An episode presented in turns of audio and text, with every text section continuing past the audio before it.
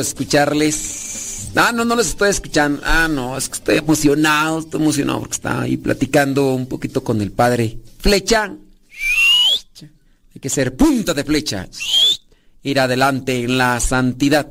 Ir adelante en la vida de virtud. Y el padre Flecha, en su apellido, lleva su penitencia. Este yo también en mi nombre llevo una penitencia, aunque yo no la vivo mucho, ¿verdad? Yo, sí, pues, siendo sinceros, a mí me cuesta mucho ser modesto, ser sencillo, ser humilde. Pero, bueno, vamos a pedirle a Dios que nos dé su gracia. Antes de comenzar con el tema que queremos desarrollar el día de hoy, vamos a ponernos en oración, porque hablar de Dios y no hablar con Dios resulta pura hipocresía como dirían los terrícolas o los pasteles verdes, eh, hipocresía.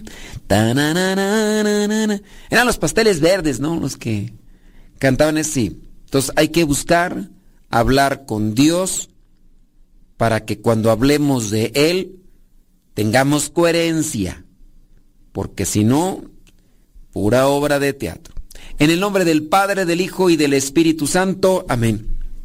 Bendito y alabado sea, Señor, por todo lo que nos concedes, por todo lo que nos das. Danos también humildad, sabiduría para aprovechar y poner al servicio lo que dispones en nuestros corazones. Que con la humildad no nos demos nuestros aires de grandeza, sino que dispongamos para el bien de los demás y el bien nuestro todo esto que tú nos regalas día con día. Que tu sabiduría nos ayude para ser mejores trabajadores y mejores distribuidores de estos bienes espirituales y materiales que tú dispones para cada uno de nosotros. Bendice a cada una de las personas que ya están en sintonía y a las que van a poder escuchar esperando que lo que digamos el día de hoy a todos nos pueda iluminar. En el nombre del Padre, el Hijo, el Espíritu Santo. Amén. Espíritu Santo, fuente de luz, ilumínanos. Espíritu Santo, fuente de luz, llénanos de tu amor. Bueno, pues vamos a darle que es mole de olla. Estaba por ahí revisando, digo, ¿de qué hablaré? ¿De qué hablaré? ¿De qué hablaré? Y me encontré unos apuntes sobre por qué los católicos usamos imágenes. Algo que yo ya he explicado en términos muy básicos, muy populares, pienso yo, muy términos muy comprensibles, pero no había desarrollado una temática como esta de las imágenes, aunque hemos hablado extensamente de ello, pero no enfocándonos como en la temática principal. ¿Por qué utilizamos las imágenes, eh, los católicos, imágenes religiosas? Bueno, las utilizamos eh, haciendo una, eh, retomando, haciendo una rememorización de las cosas que ya hemos dicho, todos los seres humanos buscamos imágenes. Recordemos solamente lo que vendrían a ser aquellos seres humanos que ya vivían en las cavernas, que incluso llegaron a esculpir o pintar imágenes de los acontecimientos de la vida social, de la vida de comunidad, de la vida de clan, que ya tenían. De hecho, nosotros, bueno, para hablando de los que estamos en México, yo que estoy en México, los mexicanos tenemos una, un patrimonio de la humanidad en una parte de Coahuila. Sepan ustedes que en Coahuila yo considero que es de los lugares de los lugares que más rastros paleontológicos existen, si es que eh, se dice así, ¿verdad? De, del tiempo de los dinosaurios y todas esas cosas. Es, eh, Coahuila es de los lugares que más fósiles tienen y donde todavía, si tú andas en alguna de los lugares que no han sido removidos por la mano humana, vas a encontrar muchos fósiles. Yo estuve de misión en Saltillo, Coahuila. Cuando tú te subes a una de las montañas de Saltillo, Coahuila, hablando de las que están ahí en el centro, sabes bien que no hay árboles. Eso es como tipo de ser desierto. Te subes a una de las montañas, encuentras pequeñas plantas, pequeños arbustos, pero no árboles como tal. Estando ya en una de las cimas de cualquiera de las montañas que están ahí, eh, tú puedes ver a lo largo así las otras montañas y pareciera ser como si hubiera estado el agua ahí, de esa agua que va así removiendo la tierra. Y en estas montañas tú encuentras, tú encuentras, ay, a ver si no me desvío, ¿de qué iba a hablar tú? ah, sí, ya, ya, ya me acordé, me acordé. Este, en estas montañas tú vas a encontrar, y te lo puedo asegurar, tú vas a encontrar así en la tierra, así en pleno camino, fósiles de caracoles de hace no sé qué tanta cantidad de años. De verdad, cuando yo subía la montaña que estaba ahí, eh, a un lado de la parroquia en la cual yo estuve sirviendo durante un año y medio, que se llama la parroquia de Cristo Rey en la colonia Guayulera, y subíamos los sábados para rezar el rosario a la montaña, todavía no estaba el Cristo que se encuentra ya ahí en la, en la montaña, pero cuando subíamos era común encontrarnos algunas piedras y las piedras contenían pequeños caracoles, pero caracoles, o sea, eran fósiles, o sea, caracoles de piedra de hace... Y así tú podrías ir, no sé, a Arteaga, a la Sierra de Arteaga, a esto, a Parras, Coahuila, a estos lugares, ahí en la sierra de, de Arteaga, incluso se encuentran unas grutas, unas cavernas, donde están estos dibujos prehistóricos, allá de las cavernas, y por eso está esa caverna, y ahí se encuentran estos dibujos que se pintaron hace cientos de años. Y, ahí están, como una... Y ahí también van a encontrar en Coahuila, en Saltillo, Coahuila, van a encontrar lo que es uno de los museos eh, museos naturales, museos de con fósiles de dinosaurios, con piezas de dinosaurios, de cantidad de caracoles y cantidad de animales. Eso es un museo que tardas, si quieres ir leyendo las cosas que están en cada uno de los objetos que se presentan ahí, puedes enriquecerte mucho culturalmente. Yo estuve allí y no fui ninguna vez hasta tiempo después que hicimos un recorrido eh, también en lo que fue Cuatro Ciénegas, Coahuila, Ojos de Mar llamados estos lugares en el desierto, fenomenal. Bueno, regresando a la cuestión de las imágenes, si ya retomamos a lo que vendrían a ser los orígenes del ser humano como tal, ya utilizaban imágenes, pintaban en las cavernas para tener un recuerdo, no sé, o manifestar cosas que estaban en aquel tiempo. Si ya los seres humanos de aquellos tiempos recurrían a las imágenes, pues imagínate en la actualidad, los, las imágenes nos orientan, eh, las imágenes también eh, dan un significado a lo que hacemos, nos recuerdan, las imágenes nos ayudan a expresarnos. Hablando de las imágenes religiosas, sé, eh, te quiero que sepas que en la iglesia se tienen como una, una forma de referencia, no para rendirles adoración, porque la adoración se da en espíritu. La adoración no es solamente un acto externo, que la adoración en espíritu, bueno, la adoración también es, se puede manifestar en actos, actos externos. En, el lenguaje, eh, hablando el lenguaje en la lengua en español, se utilizan diferentes expresiones, no así en otros idiomas, pero en español también se habla de adorar como un, como una cierta veneración o respeto, dice, se dice en español, es que te adoro, madre querida, te adoro, pero no en el sentido de adoración como a Dios, sino una forma de respeto, de, de aprecio, de, de amor. Y eso también hay que conocerlo, entenderlo, asimilarlo y vivirlo. Bueno, estábamos con esta cuestión de las imágenes. Vamos a tratar el tema de las imágenes en la iglesia Vamos a ir mencionando lo que dijeron algunos santos. Entre ellos vamos a mencionar a Santo Tomás de Aquino, eh, lo que dice en la Suma Teológica y otras cosas más. Eh, en el caso, por ejemplo, también de los textos bíblicos de Dios prohíbe las imágenes, verdad, mentira, mala interpretación, si lo hizo, no lo hizo, corresponde a, una, a un mandamiento eh, a perpetuidad, eh, un mandamiento ya para toda la vida o solamente fue un mandamiento en el tiempo.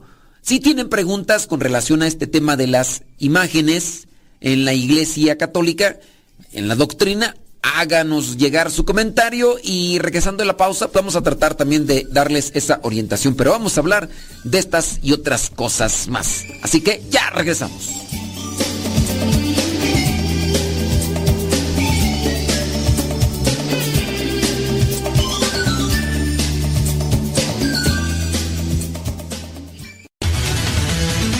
www.radiocepa.com, la radio por internet de los misioneros servidores de la palabra.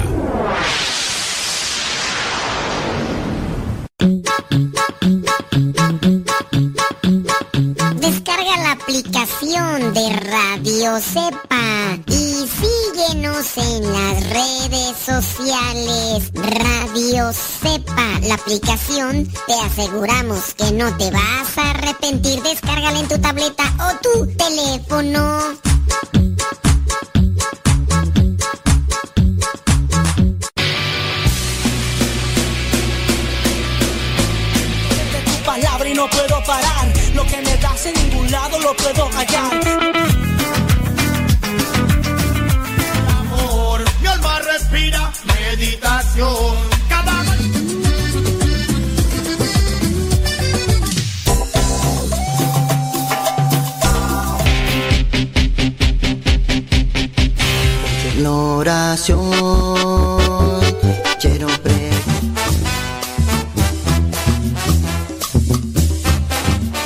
Géneros en música católica, aquí en radiocepa.com, la estación por internet de los misioneros servidores de la palabra.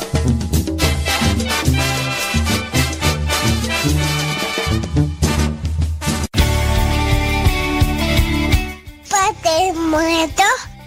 Hola, aquí estoy. ¿Me escuchas? No. Yo sé, te escucha, no. No, no, yo. Adiós.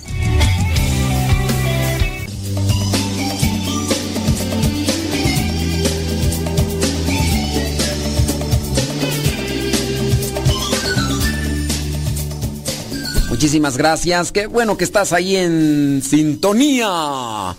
Eh, esperando que te ayude este programa, que te sirva y que te pueda iluminar. A lo mejor igual te puede inquietar para conocer un poquito más sobre tu fe. Queremos hacer de este programa pues algo interactivo, por eso igual si tú nos mandas tu mensaje, también estás ayudándonos para hacerlo más nutrivo, más nutrido, nutrivo no, nutrido y más enriquecedor. Déjame ver por acá, este dice casi en todo México, eh, ¿a poco? Pues bueno, a mí no me ha tocado ver, ¿eh? Yo, pues yo digo, soy misionero, soy misionero del Evangelio. Tiririri. Dice este comentario, dice casi en todo el centro de México y Estados Unidos era agua hace millones de años. Por eso de los fósiles. Puede ser, puede ser. Pero eh, yo digo, como una nota referencial donde he encontrado fósiles, es allí en Coahuila. Y te lo digo, los encuentro así, caminando en, la, en el cerro, así. De hecho, te aseguro que si tú vas ahorita y andas así en, en el cerro, los vas a encontrar fósiles, así de piedras, con, con cosas así hechas así, con, con animalitos que no existen, pero que están ahí entre la piedra. Yo eh, traía una cantidad de piedras. De hecho, hasta las tenía así como un tipo de exposición. No sé. Pero, ¿sabes? El hecho de que yo ando caminando de un lado para otro, que soy misionero, mmm, se me hacía pesado siempre andar cargando con las piedras. Y después de que anduve mucho tiempo cargando con esas piedras, pues ya la verdad ya no, no me llamaron la atención y creo que hasta las tiré.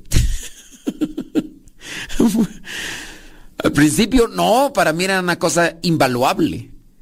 Y yo traía muchas de esas piedras y una persona que había ido a Arteaga me había conseguido más piedras de esas donde tenía incrustaciones de animales hechos piedra. Y sabrá Dios. Creo que las tiré a la basura, quién sabe a dónde. Pues es que imagínate andar con una bolsa de piedras. ¿Ya esto qué es? Piedras.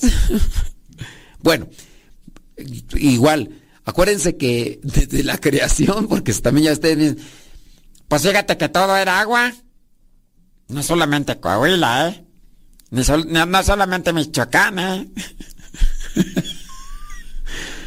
todo era agua. Hasta que vino Dios y separó el agua y quedó tierra. O sea, en todas partes, ¿ok?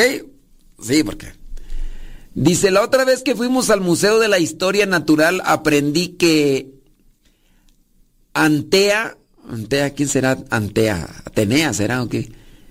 Ahí era mar. Antea, Atenea, era por... Por eso hay fósiles de dinosaurios de mar y caracoles, porque Antea... Qué... No sé. ¿Dónde? ¿Dónde era Antea? ¿Dónde era Antea? Miren, sí, sin duda en todas partes, pero el hecho, el hecho de que ahí todavía en Coahuila se encuentren muchos lugares vírgenes, porque pues ya gente casi no hay virgen. gente virgen ya casi no hay. Tierra menos. Entonces, muy posiblemente en todas partes pueden encontrar fósiles, pero como ya no son tierras vírgenes, pues ya, ¿qué encuentras? Ah? Entonces, sí, pero yo nomás le estoy dando así como un sentido de ubicación. No estoy descartando que en los otros lados no hayan existido animalitos de esos, eh, eh, dinosaurios. No, pues si toda la tierra estuvo poblada, no nada más en Saltillo fueron donde existieron los animales. Este, solamente era una como un vestigio, un vestigio. Ay, este, gente, gente virgen no hay, pero tierra sí, sí. No, todavía, todavía gente virgen sí hay, sí, no. Poquitos, poquitos, pero sí hay, ¿eh? No, sí. Que ustedes ya no sean es otra cosa, ¿eh? pero...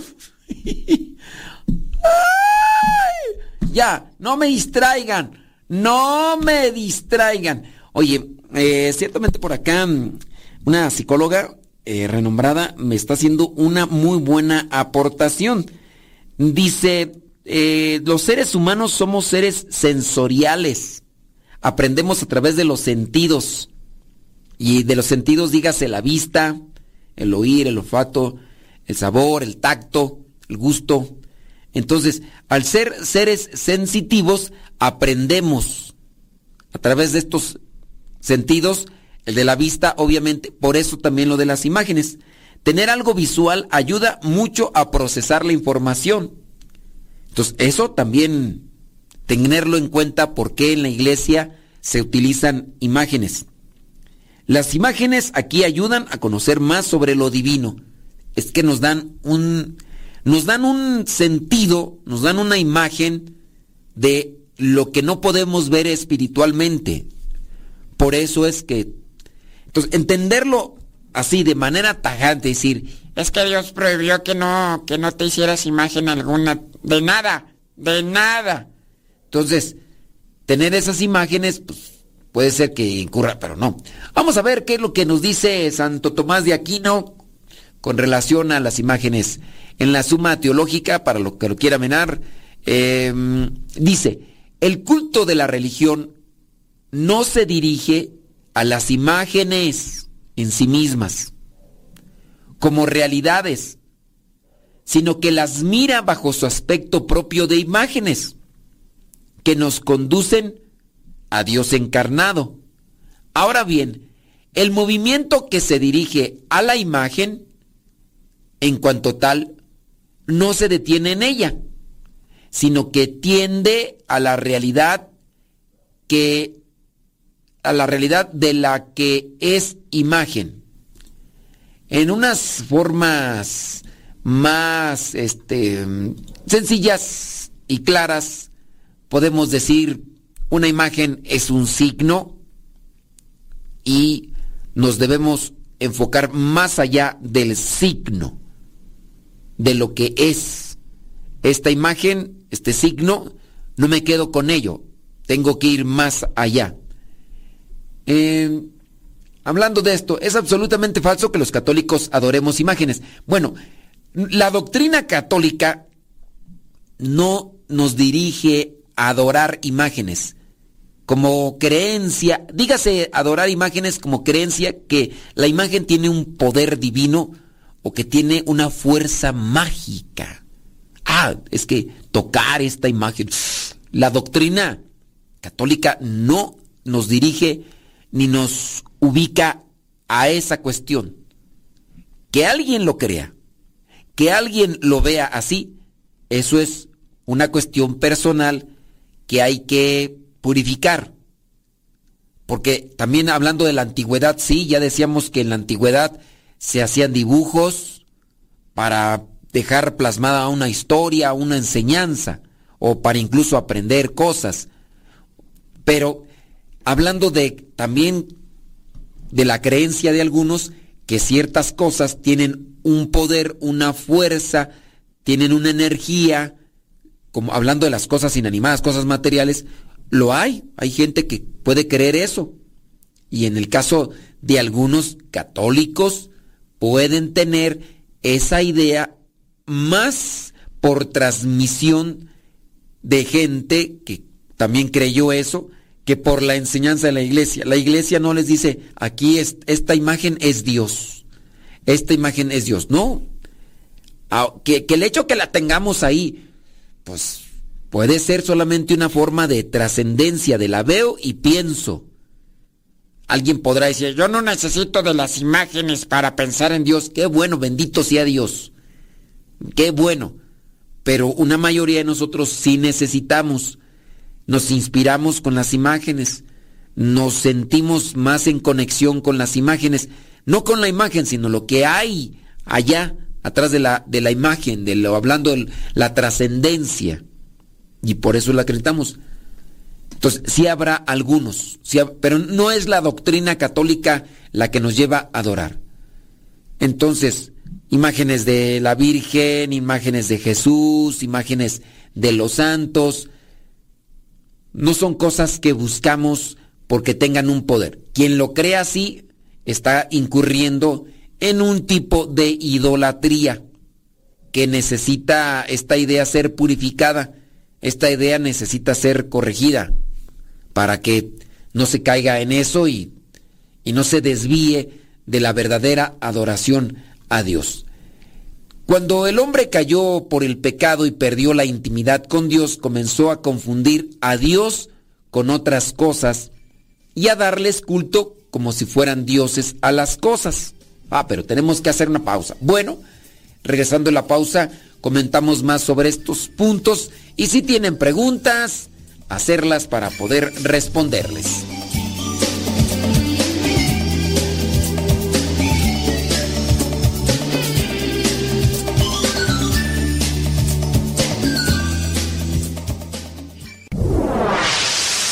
Escuchas Radio Cepa.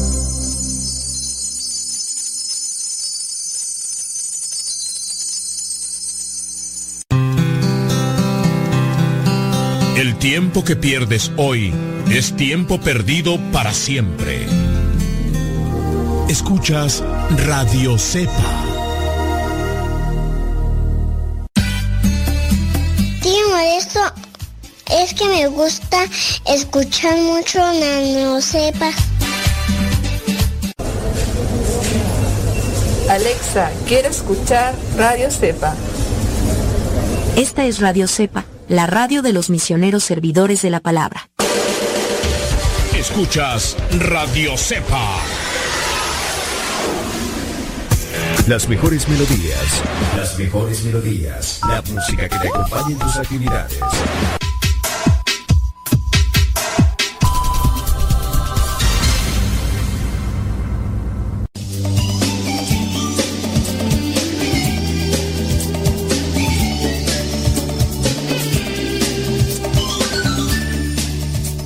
Cuando tenemos el conflicto de las imágenes dentro de la iglesia, pueden ser formas de orientación desordenadas, desviadas. Puede ser el mismo cristiano católico que no comprende la metáfora, que no comprende la analogía, que no comprende el signo de la imagen, que quizá necesita un sentido de ubicación para comprender la misma metáfora, para interpretar también el pasaje y para también tomar la imagen como lo que es, una imagen que puede servir, puede estimular, puede incluso ayudar a llevar a la contemplación al alma más allá de, lo, de lo material. Y esa es una de las cosas que a nosotros como cristianos católicos se nos olvida. Vamos a seguir con esta cuestión de las imágenes. este culto se representaba frecuentemente con esculturas o imágenes idolátricas hablando de lo que sucedió en el en, tiempo antiguo. La prohibición, por ejemplo, del, del decálogo contra las imágenes explica por la función de tales representaciones idolátricas. El primer mandamiento, veamos ahí mm, Deuteronomio capítulo 4, capítulo del 15, no, capítulo 4 versículos del 15 al 18. ¿Qué dice ahí? Vámonos a la Biblia sobre estas cuestiones idolátricas en la Biblia. El día en que el Señor habló con ustedes en medio del fuego, en el monte Oreb no vieron ninguna figura.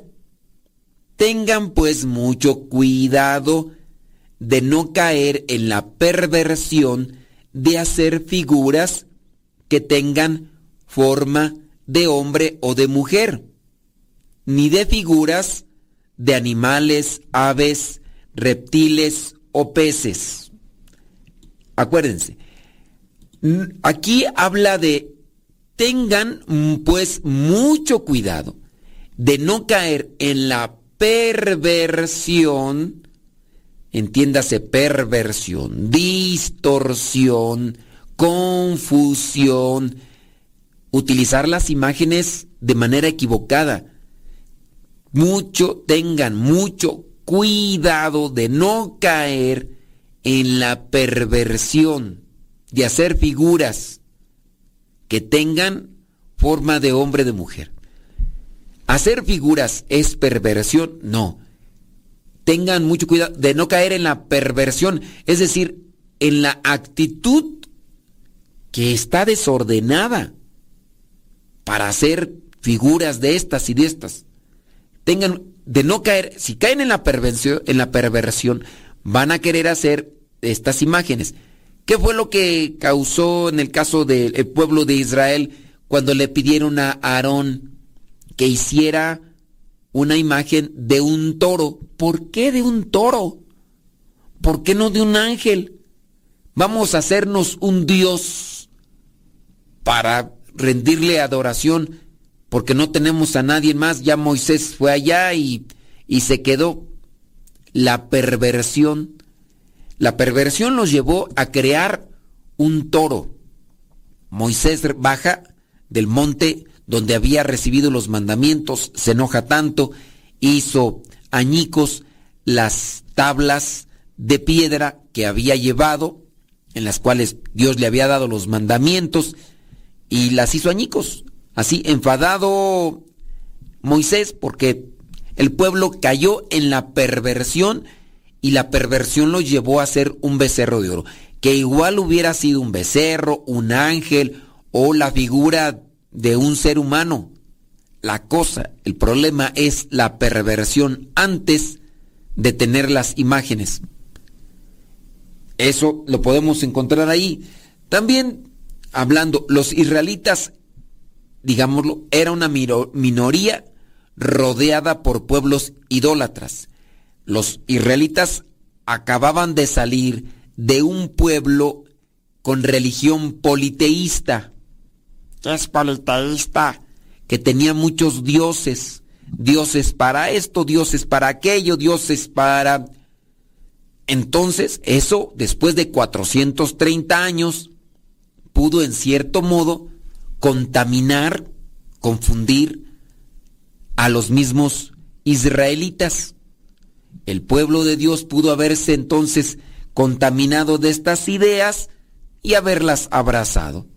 Dios sí quiso proteger de estas prácticas al pueblo de Israel, pero ellos frecuentemente caían, traían algo ya muy metido en su interior, a lo cual ellos se enfocaban, que en este caso era el, pues voy a, tengo por ahí un recurso, tengo por ahí una opción, le estoy pidiendo a Dios, pero como que no me contesta, como que no me responde. Eh, he sabido que este ídolo es muy generoso y pronto para responder pues voy a recurrir a él.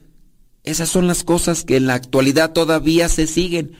Esto no solamente dentro de los cristianos católicos. La idolatría es algo que se puede dar tanto en cristianos no católicos como en cristianos católicos.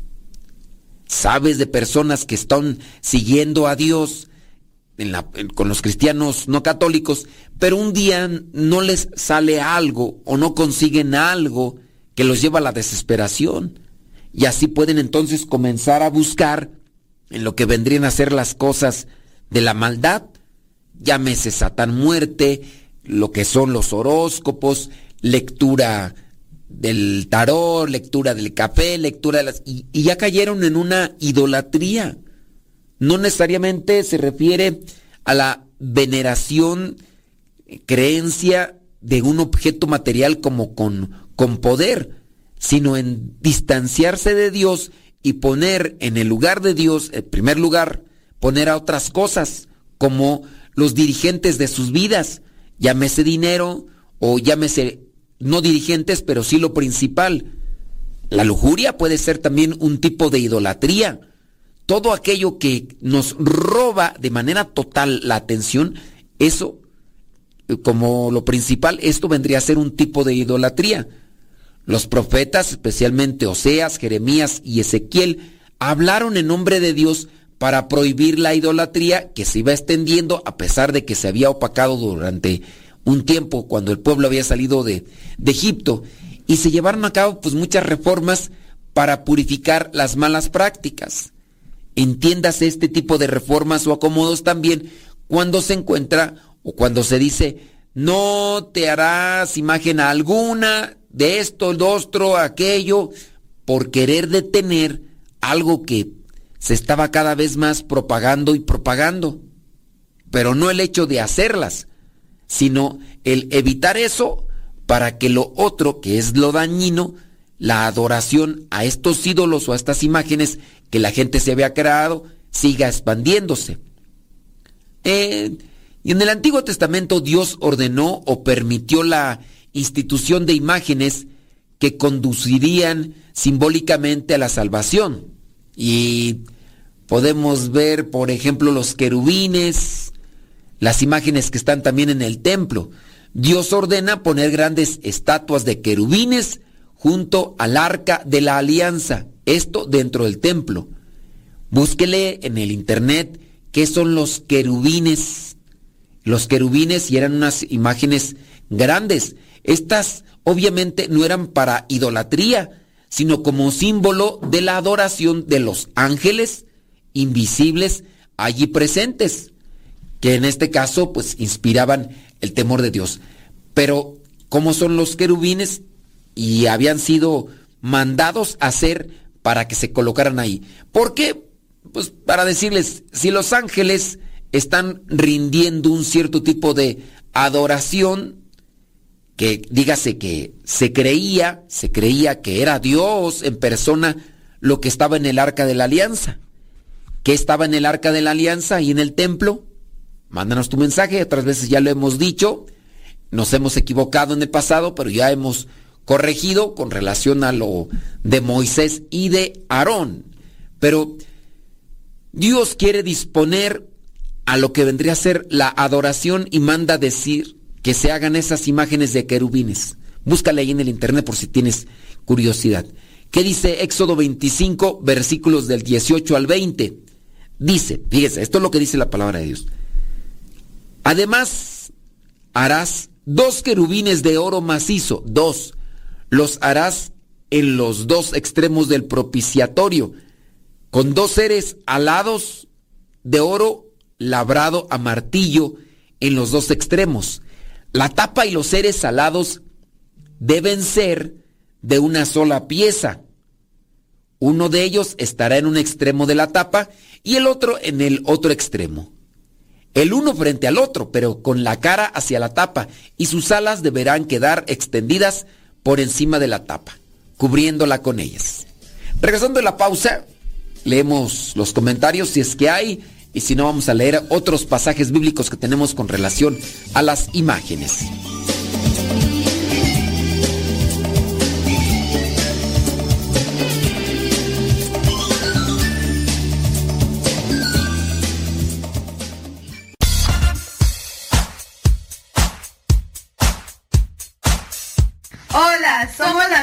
Rosalía. ¿Y en la sala? En el cuarto. ¿En el baño? En el carro. ¿En la oficina? Y hasta en la cocina. Escuchando Radio Cepa hasta que reviente la bocina.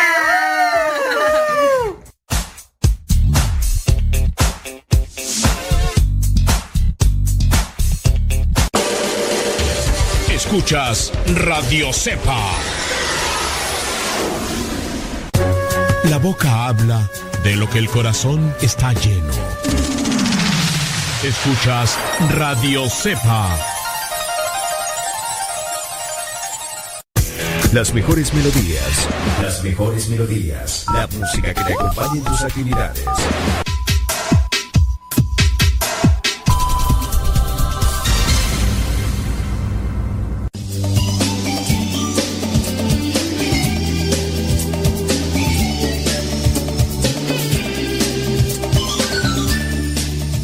Que esto y que el otro. Aquí seguimos, pero ya casi nos vamos. Déjame ver acá los comentarios de eh, Everybody in Your Home. Dice, yo tengo, ¿qué? Las tablas de la alianza. Bueno, ¿y ese comentario qué o qué? No, no, mi, mi no comprendo. Mi no comprendo. ¿Qué me querrán decir con eso de las tablas de la alianza tú? Sabrá Dios que las tiene yo creo guardadas de los fósiles. ¿Tú las tienes guardadas? Eh, eh, ¿tienes, un, eh, ¿Tienes un fósil de las tablas de la alianza o qué? ¿O, o cómo? ¿Qué? Que no capisco, no capisco. Sí. Es que me mandan mensajes así y no, no, no le agarro. ¿O quién estará más dormido? A lo mejor allá o acá, no sé. Déjame ir terminando con lo que vendría a ser el tema, esto de las imágenes. Eh, en la segunda, segundo libro de las Crónicas, capítulo 3, versículo 10, dice, en el lugar santísimo mandó esculpir, así, eh, hacer, dos seres alados que fueron también recubiertos de oro. Bueno, encontramos pues que en el Éxodo 20, versículo 4, y también en lo que vendría a ser, mmm, ¿cuál era tú el otro pasaje? Deuteronomio, Dios había prohibido.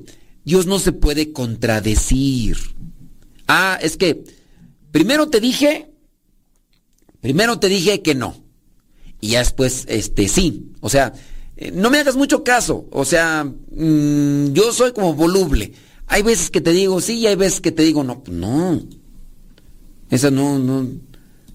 Dice por acá, lo mejor vamos, ¿eh? A mí tampoco, ¿eh? Se la mandé tres veces. Mm, ¿Quién sabe qué me estarán escribiendo por acá? Bueno, ay Dios mío santo. ¿Qué dice el segundo libro de las Crónicas, capítulo 3, versículo 15? Y revistió el interior del edificio principal con tableros de pino que recubrieron luego de oro fino y pusieron relieves de palmeras y cadenas. Ahí también encontramos, en este segundo libro de las Crónicas, capítulo 3, que Dios mandó hacer cosas Mm, cosas naturales. ¿Dios se contradice? ¿Será que Dios se contradice o qué? Vamos a ver qué dice segundo libro de las Crónicas capítulo 3 versículo 7. Revistió pues de oro todo el interior del edificio, las vigas, los umbrales, las paredes y las puertas, y grabó seres alados sobre las paredes.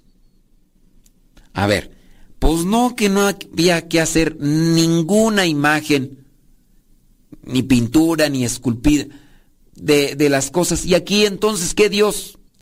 Ah, no, es que mira, lo que pasa es que pues como que Dios no, no, no piensa bien. No, los que no pensamos bien somos nosotros. Vamos a ver qué dice segundo libro de las Crónicas, capítulo 4, versículos del 3 al 4. Debajo y alrededor de la pila, en dos hileras, había figuras como de toros. Segundo libro de las crónicas, ¿eh? capítulo 4. En número de 10 por cada 45 centímetros, formando una sola pieza con la pila. Esta descansaba sobre 12 toros de bronce, de los cuales tres miraban al norte, tres al sur, tres al este y tres al oeste.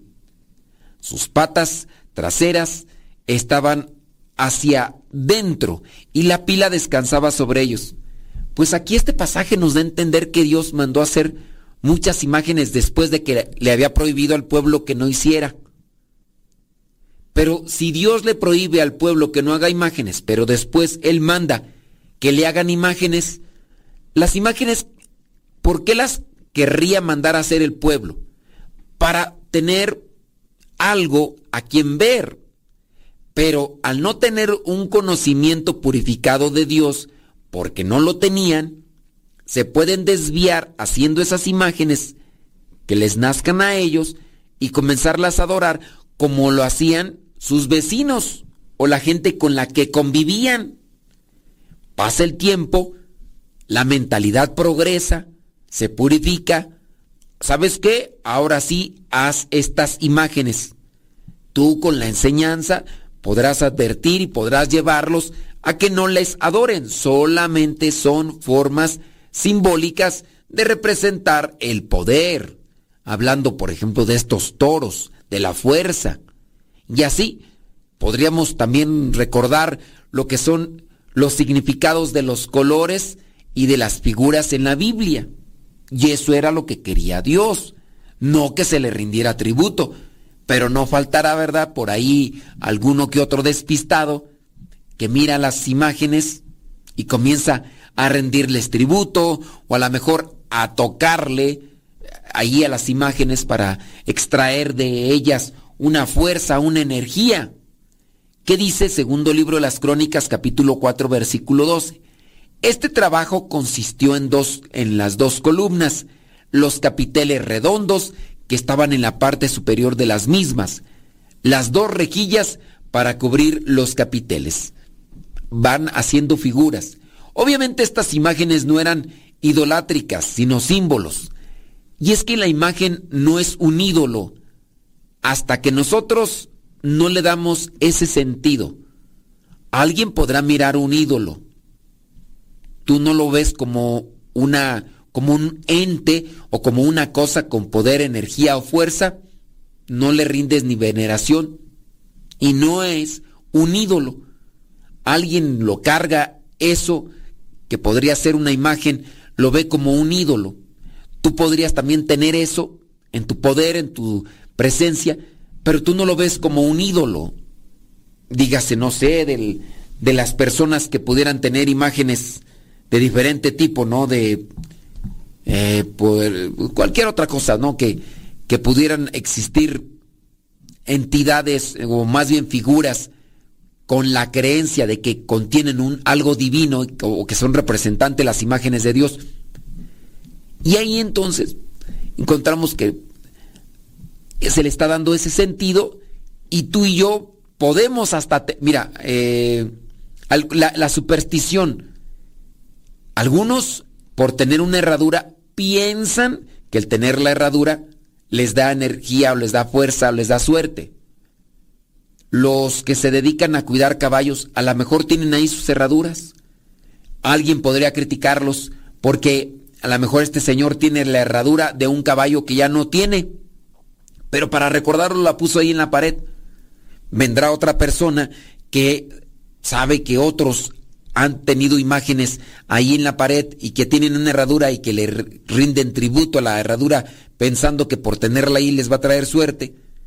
Idolat, idólatra. Y va a acá donde está este señor que tiene caballos, le ve la herradura. También aquí es idólatra. porque dice que soy idólatra?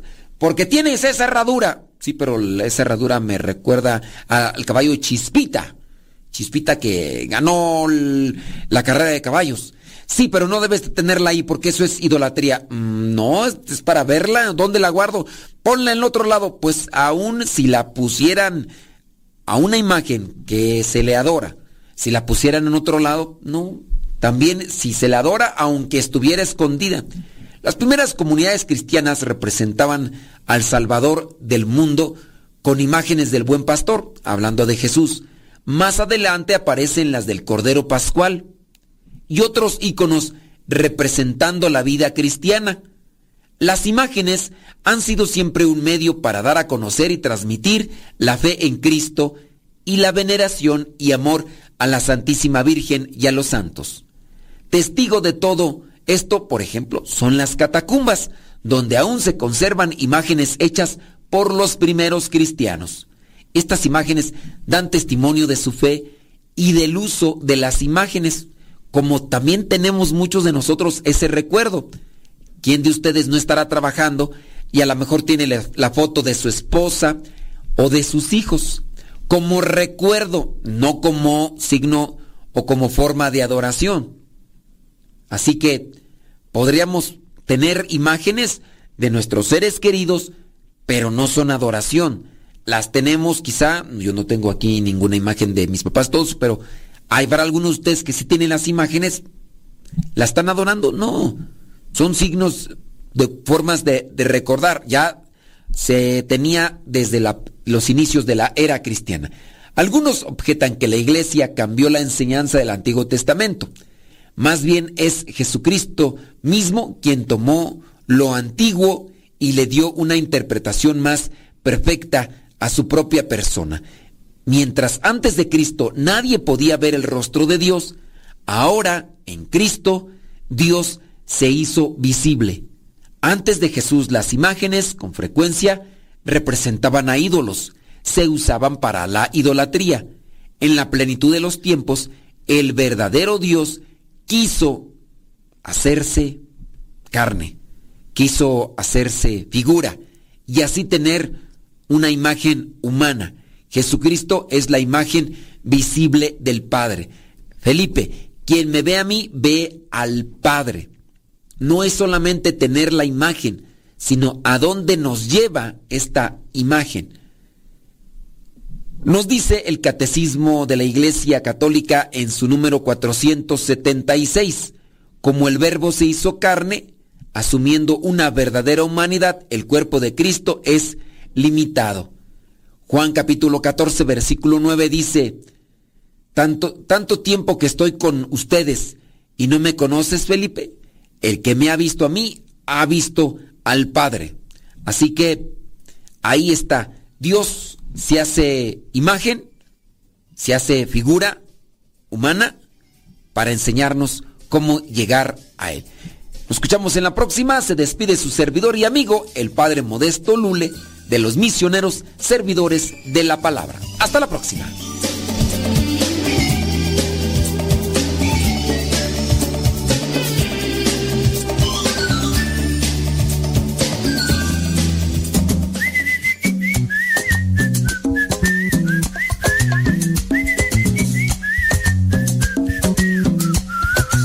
Quiero vivir confiado, confiando siempre en Jesucristo.